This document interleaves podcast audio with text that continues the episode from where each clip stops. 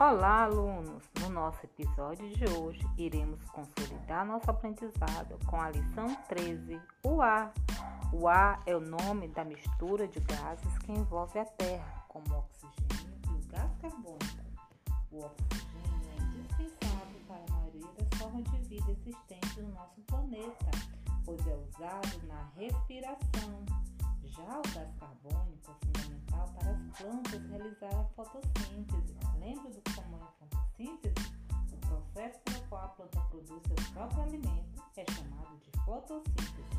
Assim, animais e plantas utilizam oxigênio e liberam gás carbônico na respiração, enquanto as plantas utilizam gás carbônico e liberam oxigênio durante a fotossíntese, promovendo então o equilíbrio no planeta. Ar puro é aquele com grande quantidade de oxigênio e pouco gás carbônico. Nas grandes o ar não é puro, pois temos poucas plantas e muitos gases poluentes. E assim termina a nossa aula de hoje com o podcast Consolidando o Aprendizado. Até mais!